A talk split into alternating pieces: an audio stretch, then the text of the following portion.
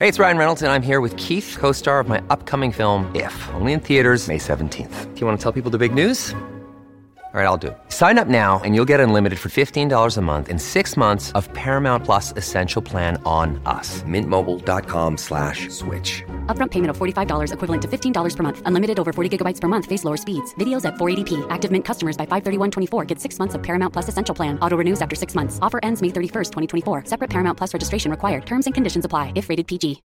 Policía Metropolitana desalojó a invasores en Lomas del Ávila. Así, y oculto en las páginas interiores de un diario caraqueño, se dio cuenta de que una vez más el Cerro del Ávila, o Guaraira Repano, en lenguaje indígena, es víctima de invasiones, destrozos y con la cercanía de meses de verano, fuego destructor.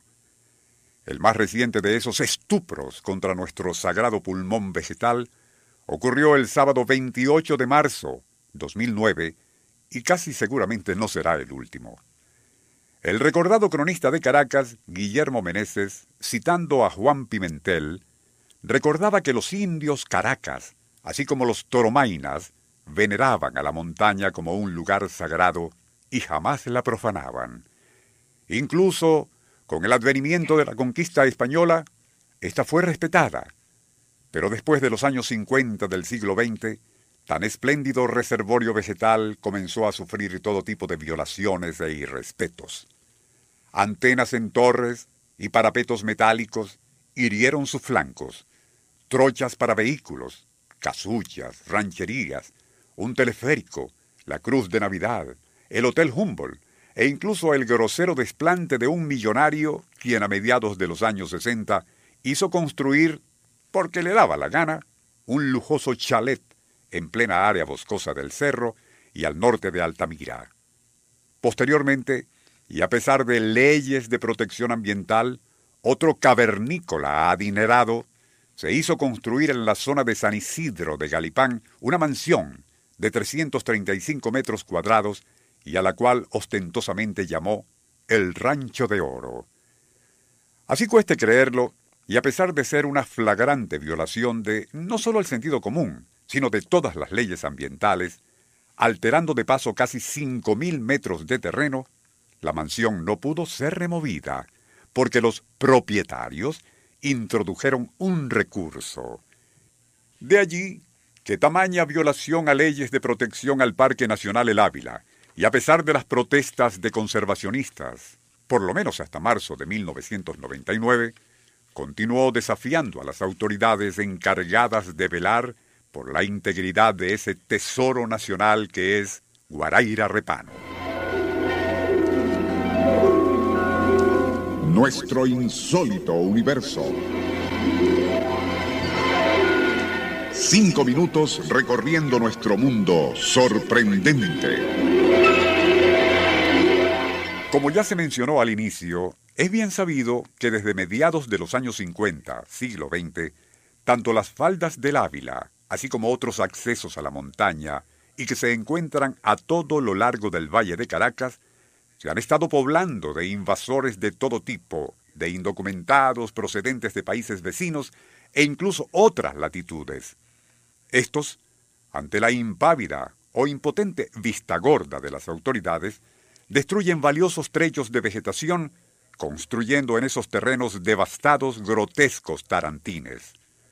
También se ha dicho que en las raras ocasiones en que son desalojados, recurren como venganza al peor de los delitos ambientales, prender fuego al cerro en época de verano.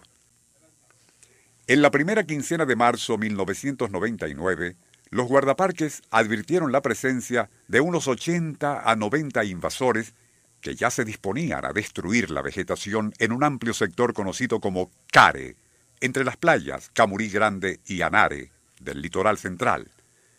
La acción disuasiva de los guardaparques no logró un inmediato desalojo, que más bien duró desde las 3 de la tarde hasta las 11 de la noche, cuando al fin lograron que aquellos vándalos desistieran de sus propósitos.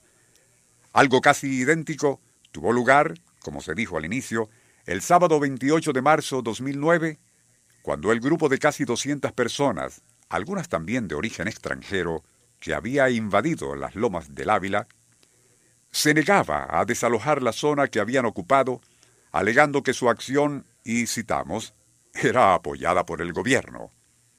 Finalmente abandonaron el lugar, pero es casi inevitable que acciones como esa se repitan a todo lo largo de las faldas del cerro y por sus ambos lados, o sea, Distrito Federal y Estado Vargas.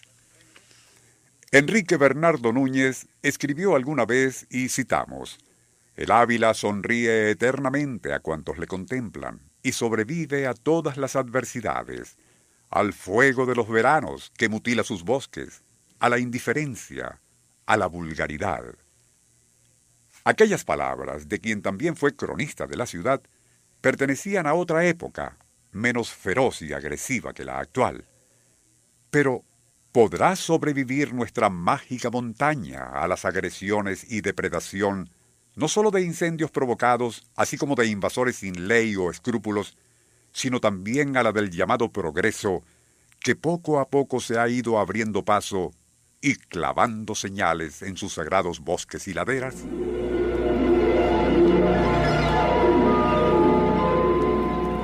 Nuestro insólito universo. Email insólitouniverso.hotmail.com Autor y productor Rafael Silva. Apoyo técnico José Soruco y Francisco Enrique Mijares. Les narró Porfirio Torres.